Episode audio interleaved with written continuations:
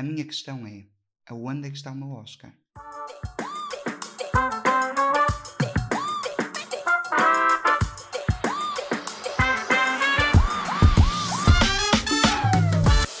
Boas, meu povo, mais um episódio do Espaço Instável. Sejam muito bem-vindos novamente. Hoje há muitos assuntos que quero trazer aqui para a mesa, eh, mas o primeiro e o mais importante começa com a seguinte pergunta: Aonde é que está o meu Oscar? O que é que isto quer dizer? Vamos falar de teatro, atuar, fingir e, no fundo, camuflagem. Isto parece tudo ainda muito estranho, mas eu vou explicar. Tenham calma, respirem fundo, que vamos passinho a passinho eh, dissecar eh, este assunto. Então, o assunto que eu decidi trazer hoje, e foi muito importante, muito importante não, foi, é, é curiosa a forma como eu trouxe, porque ontem estava a planear o que é que ia falar no, no podcast e vi um TikTok muito engraçado sobre a camuflagem que passa uma pessoa LGBT para esconder à família a sua sexualidade.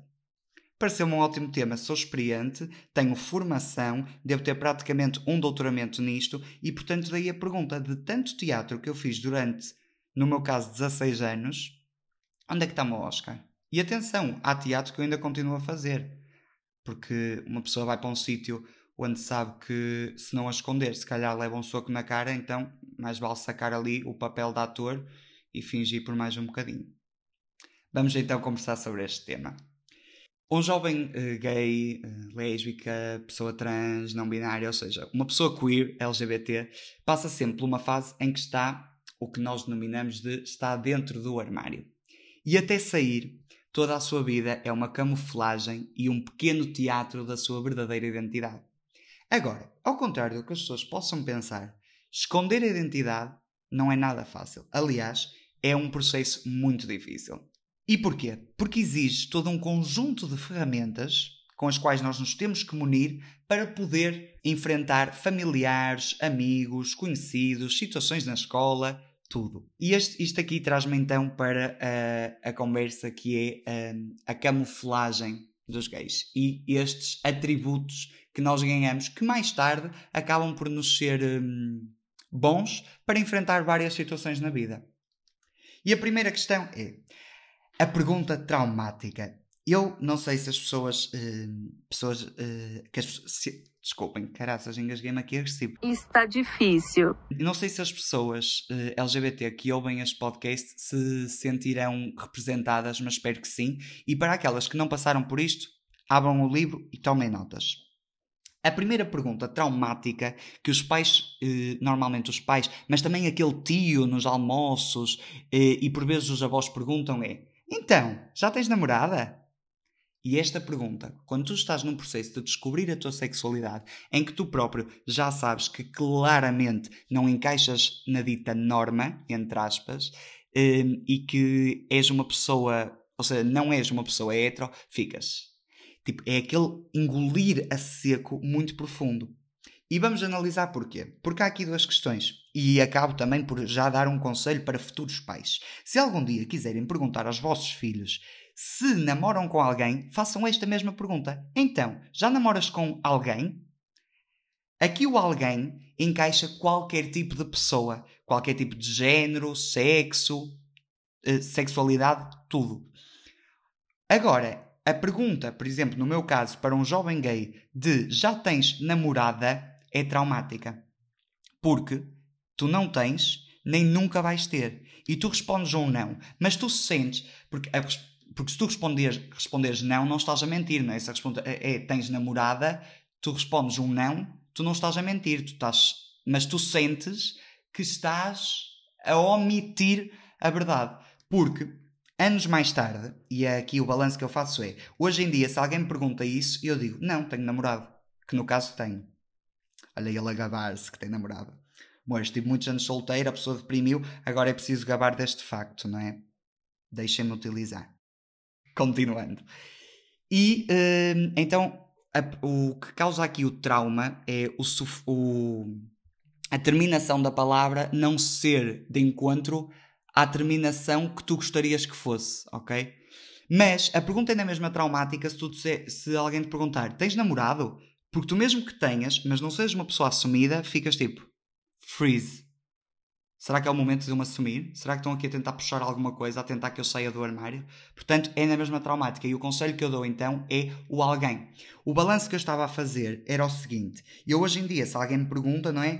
Eu já corrijo a pessoa. Tipo, tens namorada? Não, tenho namorada. Ou seja, que automaticamente dá ali um, um cartão de cidadão de, yeah, eu sou gay, lida. E que normalmente as pessoas reagem com o, ah, que giro, também. E fogem. Não percebo porquê, não é? Não é como propriamente. Nunca ninguém. É que depois é esta coisa, é que nunca ninguém bonito me perguntou isso. São sempre escroques. Que depois lançam a típica do. não te sintas atraído por mim. não me sentia, filha. Menos emoção, tá? Muito menos emoção. Tá sem critério. Queria terminar esta de, deste conselho, não é? De perguntem sempre o alguém. Ou já namoras com alguma pessoa, com. Percebes? Já tens algum amor aí na vida não utilizando nem namorado, nem namorada, nem já raparigas, já rapazes. ok? Vamos deixar as pessoas não traumatizadas e não perguntar esta pergunta que, ok, isto é a minha experiência própria, né? mas foi sempre uma pergunta que por acaso me, me deixou extremamente desconfortável. E hoje em dia ainda me sinto triggered quando alguém me faz esse tipo de pergunta. E isto leva-nos a outro aspecto, que é o não mencionar da vida amorosa. Estar dentro do armário não significa que a pessoa não tenha uma vida amorosa, de acordo com a sua eh, verdadeira sexualidade, por assim dizer, aqui com muitas aspas e por falta de um termo melhor. Ou seja, a pessoa está dentro do armário, não é assumida, mas já tem noção eh, da sua sexualidade e começa a explorá-la. Ou seja, pondo isto em termos práticos, vamos imaginar aqui o Manelito de 15 anos que se calhar já andava a dar, a, a dar uns beijinhos aí uns rapazes, mas continuava a dizer a toda a gente que era hetero e escondia essa sua parte. Ou seja, isto leva-nos aqui. No seio familiar e com os teus amigos, tu tens constantemente que fingir que não tens uma vida amorosa. Mesmo que já a tenhas, já andes a explorar e tenhas mesmo muita vontade de a contar para toda a gente. Porque, claro, como é óbvio que tu às vezes queres chegar a ver outros teus pais e dizer Ya, olha, conheci esta pessoa, não sei o que, não sei o que mais, aconteceu isto. Mas tu não contas. Porquê? Porque contar seria revelar uma coisa que tu não queres e ainda não te sentes pronto para o fazer. Ou seja, tudo isto torna com que muitas situações familiares e com amigos se tornem muito constrangedoras. Porque eu lembro perfeitamente, e, e tenho a memória, por exemplo, de estarmos à mesa e até, sei lá, o, amigos ou primos, irmãos estarem a falar de pá, conheci esta pessoa, ah, ou por exemplo, quando a, a tia diz do filho, ah, já tem uma namoradita, e tu ficas extremamente constrangido porque não podes contar aquela que é a tua experiência na adolescência porque vão-te julgar, não sabem verdadeiramente o que tu és, ou gostas, ou queres. Torna-se muito complicado. E portanto, tem que se criar o quê? Uma camuflagem. Quantas vezes eu já menti de namoradas fictícias? Muitas. Mas pronto, também não magoei ninguém, não é? E para já uh, está tudo bem e ficou tudo bem. E portanto, ainda bem que assim foi. Mas mais uma vez, volta à pergunta: eu merecia um Oscar por isto, filhas? Eu fiz muito teatro. Eu tive que inventar imensas namoradas, imensas desculpas. Enfim. Isto é, é muito aquele. Eu não sei se já alguma vez viram, mas este meme tornou-se muito viral, que é um meme do SpongeBob, assim tipo a arfar. Sabem quando uma pessoa corre e encosta-se a uma parede e fica tipo.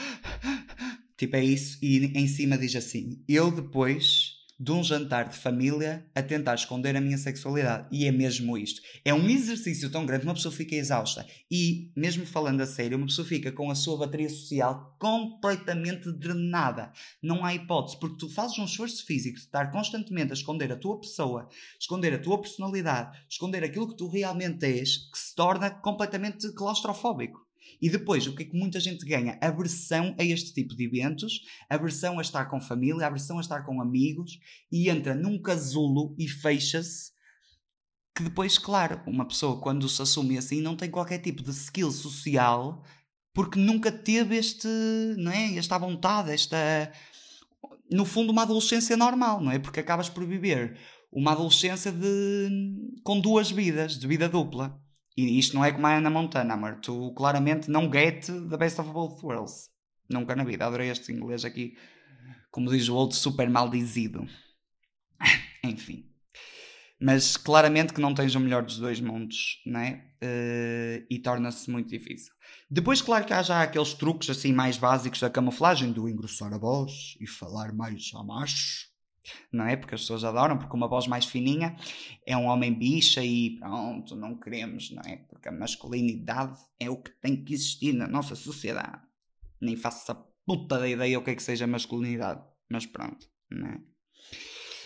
Pelos vistos criou-se esse conceito, vamos deixá-los acreditar que isso existe, porque senão ainda destilhaçamos aqui algum sonho assim. Outra coisa, outros destes pequenos truques é, por exemplo, controlar muito os braços. E isto acontecia muito comigo. Eu falo imenso com as mãos, imenso com os braços, sou super gestual, eu abano tudo, quase crio um furacão de vento à minha volta quando falo. E notava-me sempre a controlar muito, a, tipo, a tentar cruzar os braços, a pôr os braços ao lado das pernas, pronto, né? a, a controlar uh, todo aquele. Não, eu posso dizer espalhafato, mas espalhafato tem um sentido muito negativo que eu não gosto. Mas pronto, aquela mais extras, uma pessoa mais expressiva, não é? No fundo. E a expressividade não é feminina ou masculina, é expressividade, ponto. Mas pronto, não é? Mais uma vez. Eu gostava um dia de conhecer como é que estas coisas nasceram assim do nada que se cria, todas estas, todos estes papéis de género que alguém decidiu criar na sociedade, Deus me livre. Não sei como. Pronto, Deus se calhar correu aqui bem, porque muita da culpa se calhar também é. Enfim, continuando. Quem percebeu, percebeu. Quem não percebeu, siga e continue a ouvir o podcast. Se preferirem e não tiverem gostado deste episódio, saltem para outro, para outro que este cá pode ferir mais um bocadinho algumas suscetibilidades. Pronto, isto tudo para dizer o quê? Realmente sinto que durante muito tempo da minha vida, muito tempo, não foi assim tanto, porque eu sou uma pessoa, eu lido muito mal em estar em situações que não gosto. E eu aos 16 anos, eu também sempre fui uma pessoa dramática, e aos 16 anos já estava farto. Já estava tipo, não consigo mentir mais. Drama, explodiu, contei. E eu também sempre disse, no dia em que eu me assumir aos meus pais, já acabou os problemas com, com o resto do mundo e não tenho que contar mais nada a ninguém, não devo justificações a ninguém. Um, e senti a necessidade de contar aos meus pais porque eram a minha família né, e aos meus irmãos e às pessoas mais próximas de mim, aos meus amigos, um, sendo que eu acho que nunca foi uma surpresa muito grande para ninguém, mas na altura sequer eu até gostava de sentir que sim. Pronto. Mas as coisas aconteceram naturalmente, foi por acaso, não é? Pronto, eu fui percebendo, ah, é a situação ideal, vamos contando, e aos poucos fui saindo do armário. E muito bem que o fiz, porque hoje em dia sou uma pessoa resolvida e muito feliz, e como toda a gente que me conhece sabe, muito orgulhosa eh, de tudo aquilo que sou, acredito e defendo. Uh, e então, uh, queria também fazer aqui uma nota, não é? Falando de toda esta camuflagem de está mais do que na hora da nossa sociedade eh, deixar de obrigar crianças, porque assim, uma pessoa de 16 anos é uma criança, a ter que esconder aquilo que é, fingir aquilo que é e fazer um exercício tremendo, porque assim, eu falar nisto num episódio de 15 minutos, ninguém tem noção da dor que isto provoca numa pessoa. De tu constantemente negaste a ti próprio aquilo que tu és e sentes que és. Se nós virmos bem, isto é um, isto é um comportamento extremamente traumático. Isto a cabeça de uma pessoa, não é? Deixa uma pessoa completamente avariada. E outros têm muita capacidade de pensar bem nas coisas, não é? E gerir e conseguir ultrapassar isto, ou também fica-se com traumas. E eu sinto que mesmo hoje, que sou uma pessoa muito bem resolvida, ainda há aqueles pequenos traumas que vêm, não é? Era o que eu dizia da pergunta traumática. Ainda hoje, quando alguém me pergunta, tipo, tens uma namorada? Que é assim, hoje em dia já pouca gente me pergunta isso, mas acontece, às vezes, alguém mais velho, pronto. Um, é uma pergunta que ainda pá, parece que faz aquele flashback aos tempos de mil e uma pessoa fica ali abalada, não é? Pronto. Uh, ou, falando também de perguntas temáticas, aquela típica do, que não é uma pergunta, mas aquela típica do, ah, este vai arranjar muitas raparigas. Não vai, nem as quero. Sem ofensa, não é? Pronto, mas lá está, isto está mais do que na hora da sociedade deixar de impingir estes papéis às, às pessoas e que nem sequer tem a ver com sexualidade, porque assim, tu podes ser um miúdo hetero e, e querer brincar com coisas que as pessoas dizem que tu não, não podes brincar. E é assim, eu sinceramente estou saturado desta conversa. Eu já nem quero entrar por aqui porque eu estou farto. Uma pessoa fala, uma pessoa explica, uma pessoa pum, pum, pum, pum, pum, pum, e sai, continua na mesma.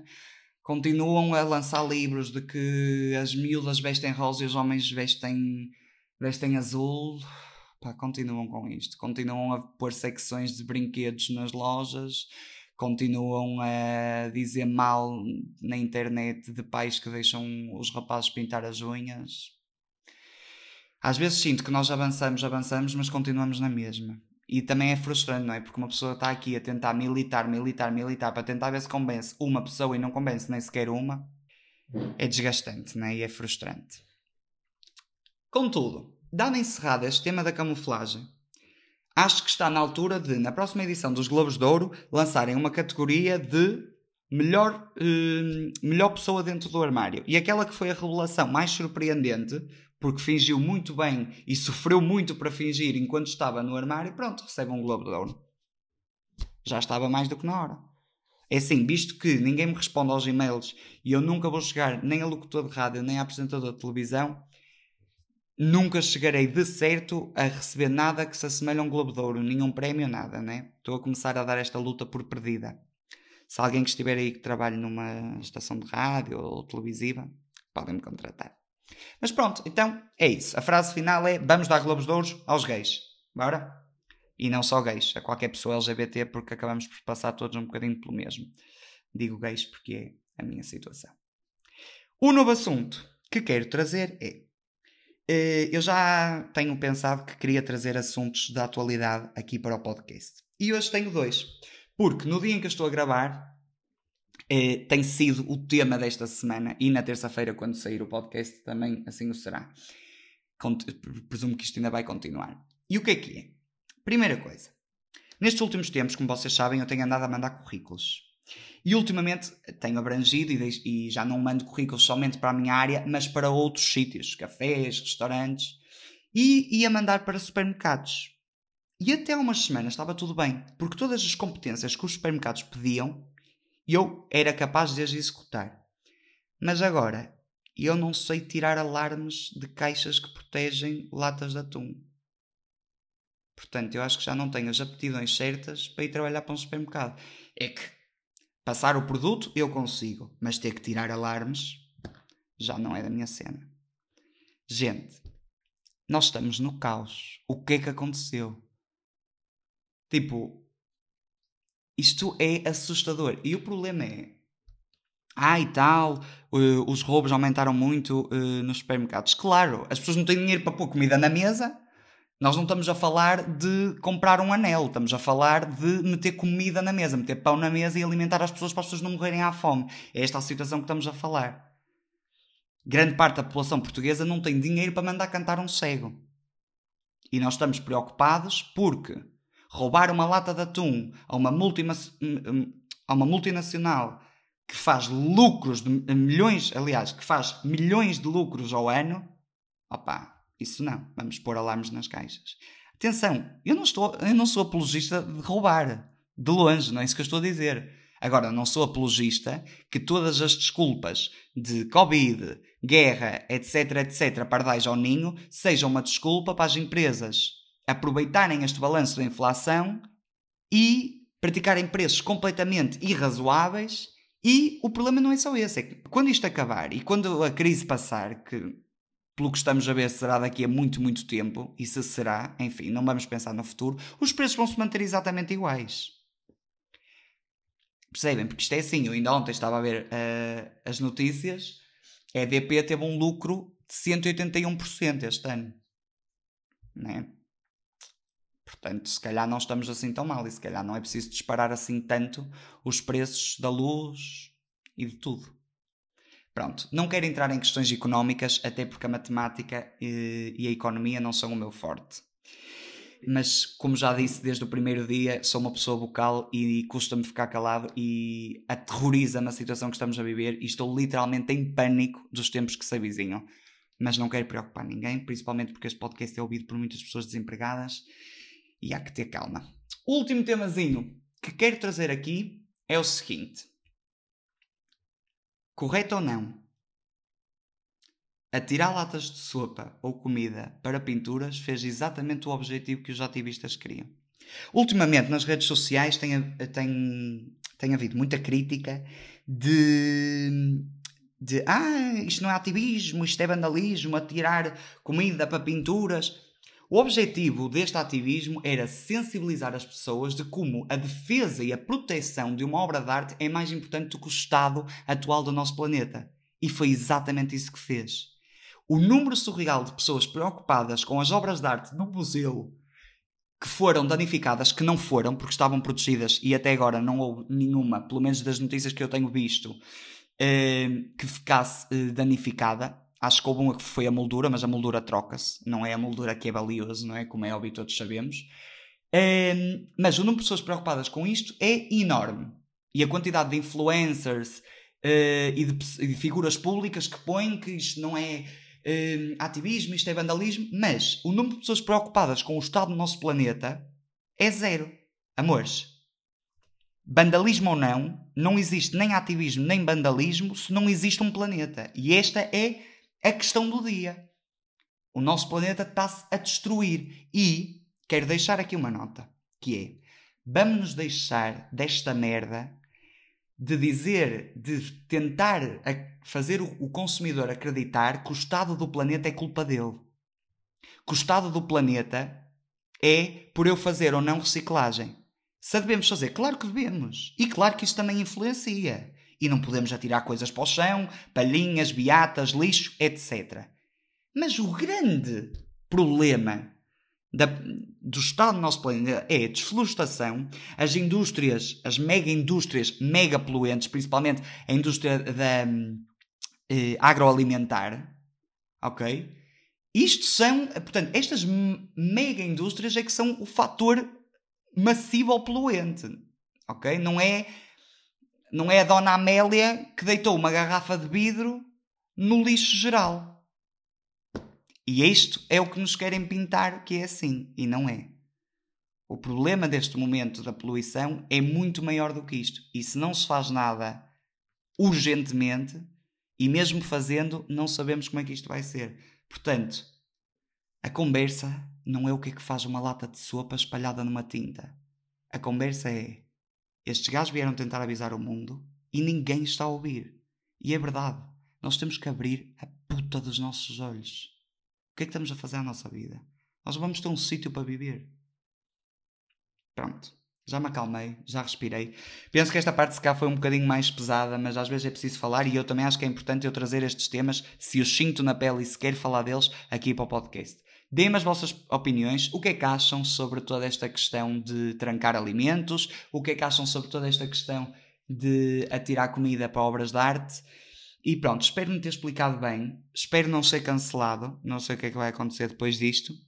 E é isso. Chegamos ao final do terceiro episódio. Muitos beijinhos. Fiquem bem. E ó, agora calma. Não vão começar a tirar latas de sopa para as coisas a dizer que fui eu que vos disse. Tá? Beijo.